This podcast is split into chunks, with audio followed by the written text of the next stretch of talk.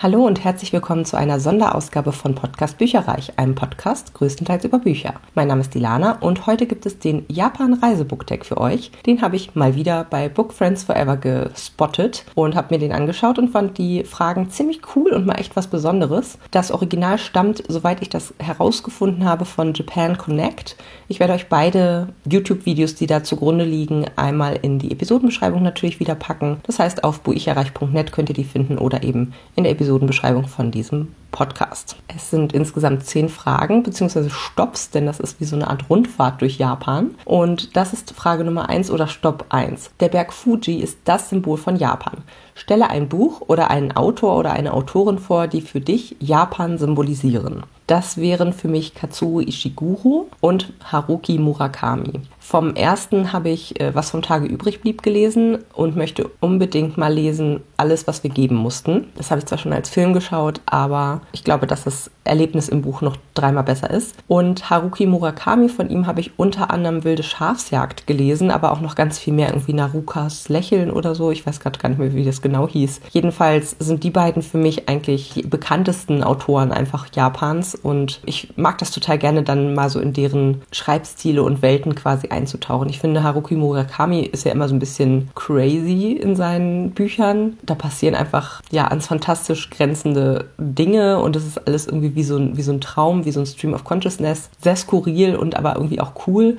Und ich glaube, Katsuo Ishiguro, von dem habe ich, wie gesagt, recht wenig gelesen oder nur eine Sache gelesen, während ich bei Haruki Murakami schon einiges gelesen hatte. Und der ist, glaube ich, ein bisschen nüchterner und auch ein bisschen westlicher ausgerichtet. Also gerade dieses, was vom Tage übrig blieb, das war ja über einen äh, britischen Butler, kann ich auch sehr empfehlen, muss ich sagen, dessen Herr äh, ja diese Nazi-Ideologie gut gefunden hat und sich quasi auf die Seite der Nazis geschlagen hat und ging dann so ein bisschen darum, dass er so eine Arbeitsmoral hat von ich bin der Butler, ich bin vom alten Schlag, ich mache alles mit, was mein Herr möchte, so nach dem Motto und habe da diese Integrität und, und stehe da hinter ihm voll. Und dann, ja, irrt er sich sozusagen so sehr. Also der, der Herr von ihm ist quasi, wie gesagt, auf dem komplett falschen Pfad und es geht alles auch nicht sehr gut, was er da dann unterstützt politisch und so nach dem Motto, wie viel gibt man sich auch selber auf in einem Job, der einem sehr, sehr wichtig ist und wo man, wie gesagt, so, so eine Integrität auch schlussendlich als Anspruch an sich selber hat. Das fand ich ein sehr, sehr gutes Buch. Stopp 2.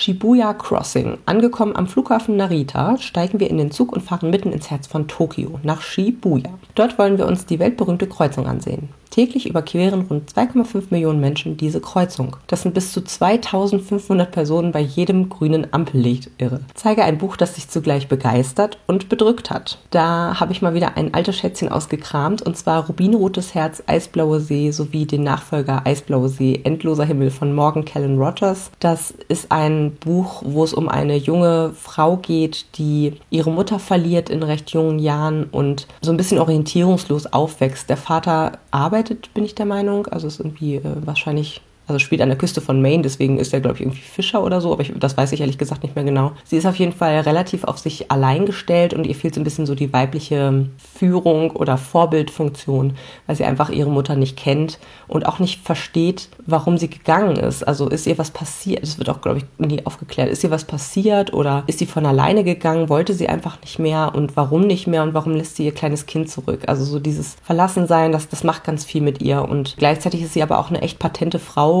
ähm, oder wird es äh, dann später, wo man einfach so dieses Erwachsenwerden mit begleitet und das ist so bittersüß, hat mich sehr begeistert, aber auch gleichzeitig eben bedrückt, weil es eben, ja, weil diese Mutter so fehlt und, und ach, das arme Kind.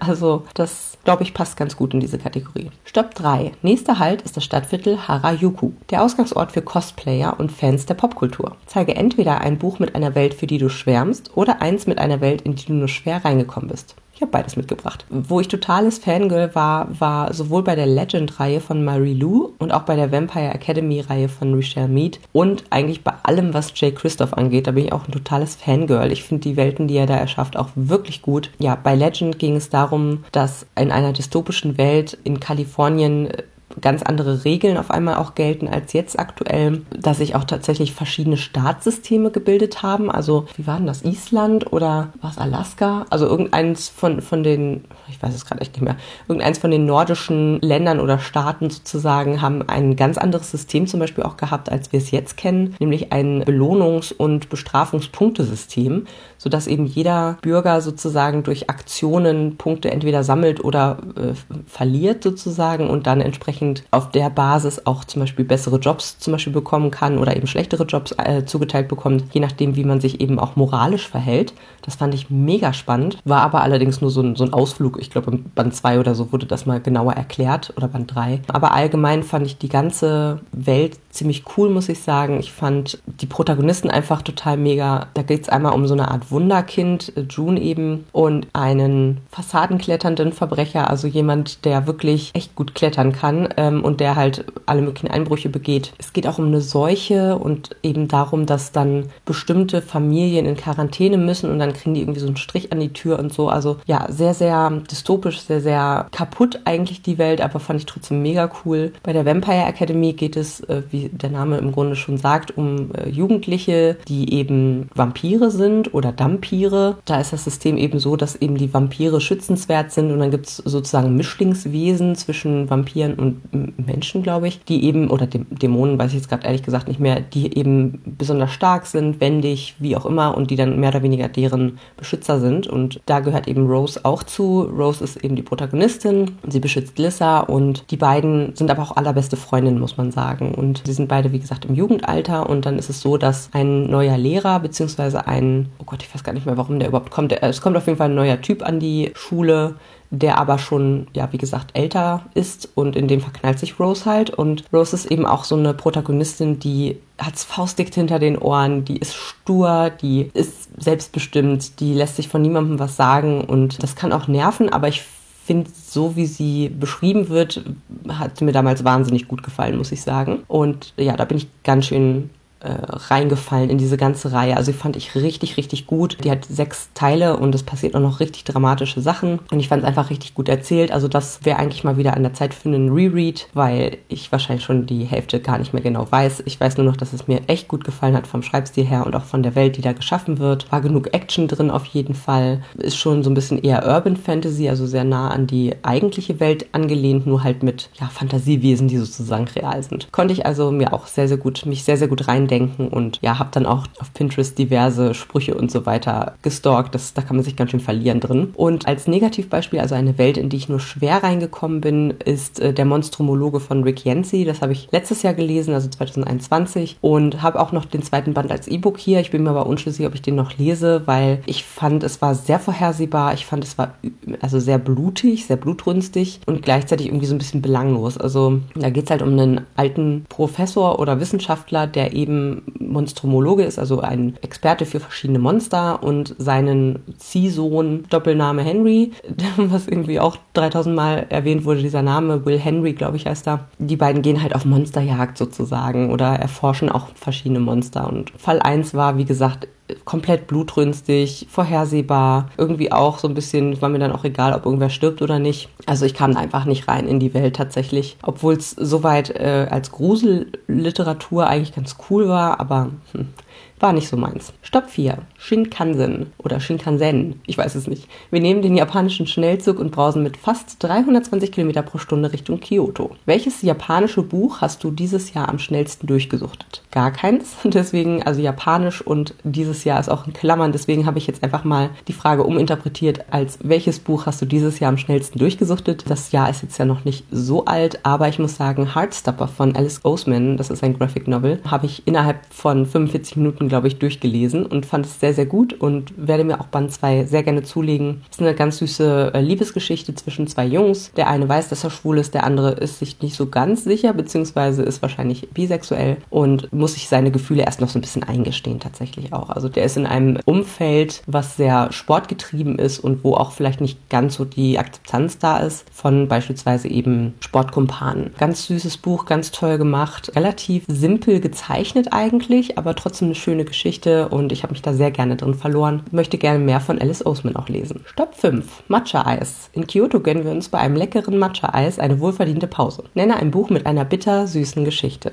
Erstmal Matcha-Eis würde ich niemals essen, das ist so ekelig. Ich mag Matcha überhaupt nicht. Aber gut, ich weiß auch noch, meine Schwester hat mal mich besucht und wir waren beim großen S, wo man Kaffee kaufen kann und dort äh, gab es auch irgendwie so ein Matcha, Latte, bla bla bla, Eis, irgendwas. Und naja, sie hat einen Schluck genommen und hat den Rest dann weggeschmissen. Es hat ihr auch überhaupt nicht geschmeckt. Und mir geht's leider genauso. Also gerade mit diesem Pulver, was einem dann noch so halb zwischen den Zähnen klatscht. Und äh, ich bin sowieso kein Grüntee-Fan. Aber egal. Ein Buch mit einer bittersüßen Geschichte. Da habe ich jetzt drei mitgebracht. Das eine ist Die Tage, die ich dir verspreche von Lily Oliver. Das habe ich ganz frisch gelesen. Und da geht es um eine junge Frau, die ein neues, also ein Spenderherz bekommen hat, weil sie eben herzkrank war. Und ja, schlussendlich hinterher in eine Art Depression verfällt und sich einfach gar nicht würdig findet, dieses Herz zu haben sozusagen. Sie fühlt sich schlecht, weil jemand anders gestorben ist und sie jetzt dadurch weiterleben kann. Sie setzt sich so ein bisschen selber unter Druck, weil sie eigentlich nicht happy ist, also nicht glücklich ist mit ihrem neuen Leben. Und das sollte sie doch eigentlich, denn sie weiß, wie privilegiert sie eigentlich ist. Und sie versucht dann tatsächlich dieses Herz wieder loszuwerden und gerät dann an einen Fremden, der heißt Noah und ja, bei dem kommt sie ein paar Tage unter und er spielt das Spiel so ein bisschen mit, um ihr so ein bisschen zu helfen. Und das war einfach eine sehr ja, bittersüße Geschichte auf jeden Fall, die auch nochmal so ein bisschen also erstmal war es eine große Münchenliebe, eine Katze kommt drin vor, eine Maine Coon, also so ein richtig großes, flauschiges Kätzchen. Und auch das Thema Geocaching war ganz groß. Also wenn euch eins dieser Themen anspricht, dann ist es auch auf jeden Fall ein Buch für euch. Insgesamt muss ich auch sagen, dass man dadurch auch einiges über das, oder ich jedenfalls einiges über das Thema Transplantationen gelernt hat und mal einen Einblick in den Alltag von herzkranken Menschen zum Beispiel bekommen hat, was ich auch sehr, sehr spannend fand. Eine andere bittersüße Geschichte ist Jenseits des Abgrunds von Frances Mirai. Das ist ein ein Roman, wo es um einen Mann geht, der irgendwie Streit oder nicht so nah seinem Bruder war und dann verstirbt er und ganz, ganz plötzlich sozusagen bei einem Unfall und jetzt hat er seine Asche im Gepäck und möchte die an einem ganz besonderen Ort ausstreuen, auf einem Berg sozusagen, wo sie eigentlich zusammen gerne hochgewandert wären. Und er ist natürlich auch so ein bisschen von Schuldgefühlen zerfressen, so nach dem Motto, ja, jetzt äh, ist er tot und ich kann gar nicht mehr mich mit ihm aussöhnen und ja, kann gar nicht mehr irgendwie ja, ihm nah sein und so weiter. Und er trifft dann oben auf dem Berg einen Mann, der in einer ja, Wetterhütte lebt und der sich zur Aufgabe gemacht hat, Leute, die dort Selbstmord begehen wollen, davon abzubringen, indem er einfach ihnen Geschichten erzählt, indem er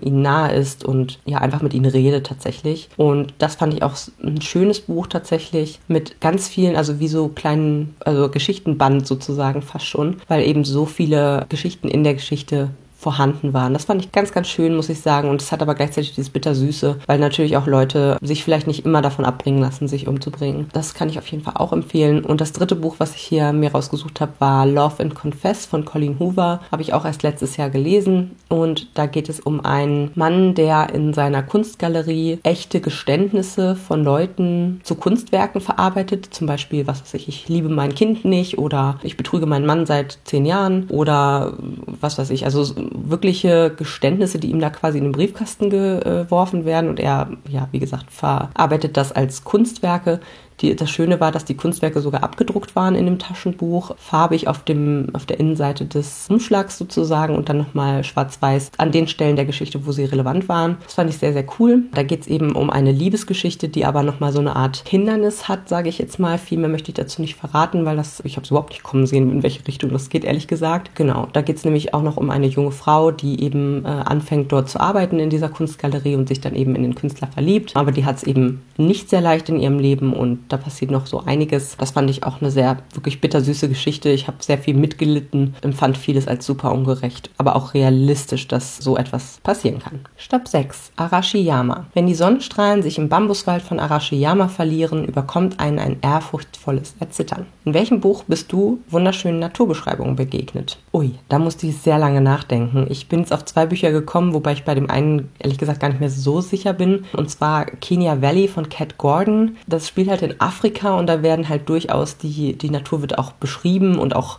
die Tiere, also Flora und Fauna wird quasi beschrieben. War das wunderschön? Ehrlich gesagt weiß ich es nicht mehr genau, passt vielleicht nicht ganz äh, so gut das Buch. Wo auf jeden Fall auch nochmal etliche Naturbeschreibungen waren, war bei Lady Blake und das Grab im Meer von Anne Glenconner. Es war ein Rezensionsexemplar, was ich Ende letzten Jahres gehört habe und das spielt in der Karibik auf einer Insel und da lauert eben auch ein Sturm. Also da war relativ viel auch in der Natur beschrieben, was da jetzt gerade abgeht, gerade wettertechnisch, sage ich jetzt mal. Die beiden habe ich rausgesucht. Ich weiß nicht, ob es wirklich wunderschöne Naturbeschreibungen sind, aber es sind auf jeden Fall Naturbeschreibungen enthalten. Stopp 7. Wir fahren weiter nach Nara, die erste Hauptstadt Japans. Später wurde es übrigens Kyoto, zwischendurch Osaka und heute ist es Tokio. In Nara laufen Hirsche und Rehe frei rum. Zeige ein Buch, in dem Tiere eine wichtige Rolle spielen. Man kann auch versuchen, ein Buch mit einem außergewöhnlichen Tier zu finden. So, hier habe ich ein paar im Gepäck. Also was sofort in mein Gedächtnis gesprungen ist, ist die Mondschwester von Lucinda Riley. Das ist ein Rezensionsexemplar, was ich Anfang des Jahres 2022 gehört habe. Und tatsächlich ist sie eine äh, ja, Wildhüterin sozusagen von Beruf, die Protagonistin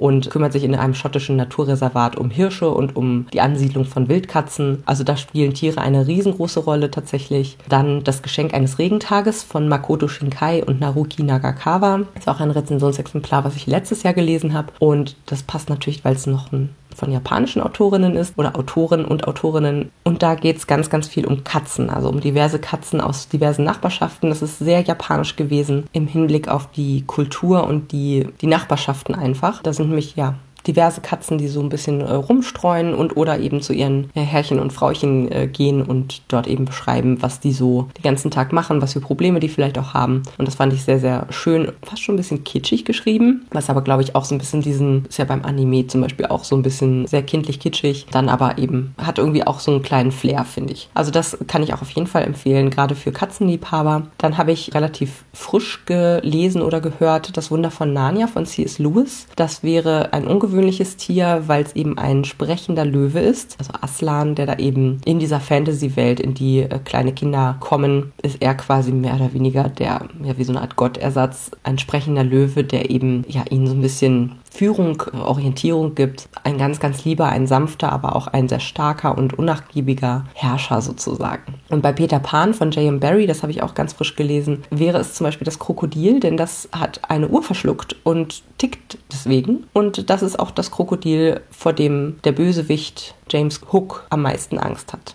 Zu Recht. Stopp Nummer 8. Burg Osaka. Um diese Burg wurden verbissene Kämpfe geführt und Intrigen gesponnen. In welchem Buch spielen Krieg und oder Intrigen eine zentrale Rolle? Also da habe ich jetzt erstmal zwei schlechte Empfehlungen für euch, beziehungsweise Bücher, die ich jetzt nicht mochte, wo es aber definitiv um Krieg und Intrigen geht. Und zwar einmal Monsters of Verity von V.E. Schwab, habe ich Ende 2021 gehört, alle beiden Teile und fand sie nicht gut. Ja, es geht ziemlich viel um Krieg, um Militär, um, ja, was ist eigentlich der Sinn hinter dem Krieg? Egal, lass uns ballern. Also das mochte ich nicht so ganz so gerne. Da geht es eben um so eine dystopische Welt, wo Dämonen aus Straftaten geboren werden und diese Dämonen wiederum die Menschen versuchen zu fressen oder ihnen irgendwie zu schaden und die Menschen, die sich dann dagegen wehren. Und dann muss ich noch nennen Dancing Jacks von Robin Jarvis. Das habe ich auch, glaube ich, 2021 gelesen. Jedenfalls den ersten Teil von dreien. Die anderen habe ich mir dann gespart. Es war sehr gut geschrieben, aber es war auch sehr langwierig. Da geht es um ein, so im Grunde so wie so eine Art Horrorgeschichte. Da geht es um ein verwunschenes Haus, wo Diebe noch ein bisschen was abstauben wollen und dann aber in den in den Bann geraten von einem Spielkartensystem und einem bösen Dämon quasi und werden besessen und das Ganze breitet sich dann sehr krass aus. Also da geht es dann darum, dass eine ganze Stadt eigentlich zuerst und dann später das ganze Land von diesen Spielkarten eben komplett besessen äh, sind und eben denken, dass sie bestimmte Charaktere aus diesen Spielkarten sind. Also was weiß ich, der äh, König der Herzen oder so zum Beispiel oder der Bube, Pikbube, wie auch immer und äh, dann entsprechend auch bestimmte Rollen übernehmen und gar nicht mehr sich erinnern können, wer sie eigentlich wirklich sind. Das war grundsätzlich spannend, aber wie gesagt, es hat sich auch ziemlich gezogen und da ging es auch sehr, sehr viel um dieses Umdrehen von Leuten. Ne? Also sobald sie quasi ein bestimmtes Buch gelesen oder vorgelesen bekommen haben, sind sie quasi in diese Welt reingekommen, wurden besessen. Ja, das waren dann auch so Sachen, wie dass dann die Lehrerin was vorgelesen hat und auf einmal war die ganze Klasse dann auch umgedreht und so. Also ja, hat ja schon ein bisschen was von, von Krieg und dann eben die, es gibt so ein paar, die sind quasi immun dagegen, beziehungsweise die sträuben sich sehr lange dagegen und bekämpfen quasi diese Dancing Jacks. Ich weiß auch nicht, Für mich war es in dem Fall auch nichts, muss ich sagen. Deswegen, das sind so ein bisschen die schlechteren Empfehlungen dazu. Wo aber auch Krieg und Intrigen eine zentrale Rolle spielen, die aber gut waren, fand ich einmal das Lied von Vogel und Schlange von Suzanne Collins. Da geht es sehr viel um Intrigen. Das ist ja quasi die Vorgeschichte zu Die Tribute von Panem. Und da geht es eben um den späteren Präsidenten Snow, der hier seine Jugend verbringt und im Grunde komplett durch Intrigen sich hocharbeitet, sehr viel Scheiße baut und mitunter auch Mord, kriegt das aber alles irgendwie verschleiert. Also das war wirklich sehr fesselnd eigentlich zu lesen und hat mir sehr gut gefallen, obwohl es sich auch teilweise Zeit mit der Erzählung nimmt, aber ich fand es nicht zu zäh oder ähnliches. Und Vergiss mein nicht von Kerstin Bier, das ist ein Rezensionsexemplar gewesen, was ich auch letztes Jahr noch gehört habe und das fand ich auch sehr, sehr gut. Da geht es eben auch um einen Krieg zwischen einer Anderwelt sozusagen, beziehungsweise auch um so ein bisschen um den, um den Messias, sag ich jetzt mal, der gefunden werden muss und da gibt es dann verschiedene Parteien. Die einen denken, es ist der eine, die anderen denken, es ist die andere und ja, die äh, bekämpfen sich auch so ein bisschen und spinnen Intrigen im Hintergrund. Also das würde aus meiner Sicht auch sehr gut hierzu passen. Stopp 9 Isakaya. Zum Schluss setzen wir uns mit Freunden in eines der rauchigen Bars, Restaurants und verbringen einen lustigen Abend. Mit welchem Protagonisten oder mit welcher Protagonistin würdest du gerne einen Abend verbringen? Ja, da habe ich mir rausgesucht, Leute, mit denen man, glaube ich, gut saufen kann oder einen netten Cocktail schlürfen kann. Das eine wäre Cormoran Strike aus der Reihe von Robert Galbraith. Das ist ja so ein bärbeißiger Ermittler, der hat schon richtig viel erlebt. Gut, er spricht nicht so viel, aber vielleicht kriege ich ihn ja locker mit ein paar Bier oder Guinness.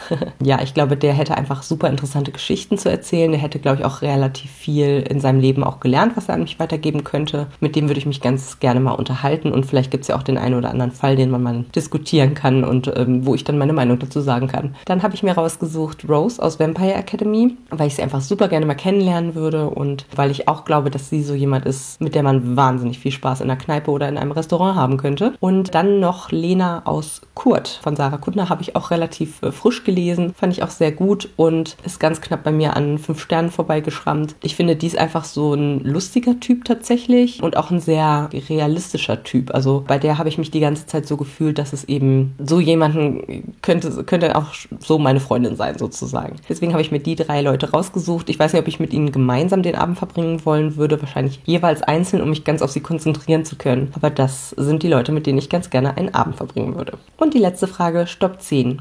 Omiyage. In Japan ist es Brauch, nach jeder Reise Souvenirs für die Lieben zu Hause zu besorgen. Verbreite etwas Japan-Reiselust und tagge drei oder fünf Personen, nicht zwei, denn das sind zwei und nicht vier, denn die Zahl symbolisiert den Tod. Ich würde gerne, dass diesen ziemlich besonderen Tag, wie ich finde, drei Personen machen. Und zwar Lea von Zwischen den Seiten, Lea von Seitensprung und Juli von Julin April auf YouTube. Das war's von mir soweit. Macht's erstmal gut. Bis zum nächsten Mal. Informationen zu allen Büchern, über die ich heute gesprochen habe, findet ihr auf meiner Website www.bücherreich.net mit UE.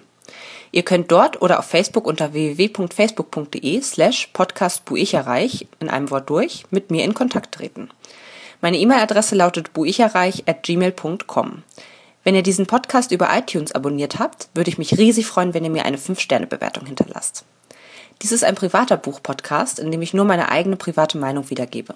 Wenn mir ein Buch oder Hörbuch kostenlos zur Verfügung gestellt wird, kennzeichne ich es entsprechend auf meiner Website.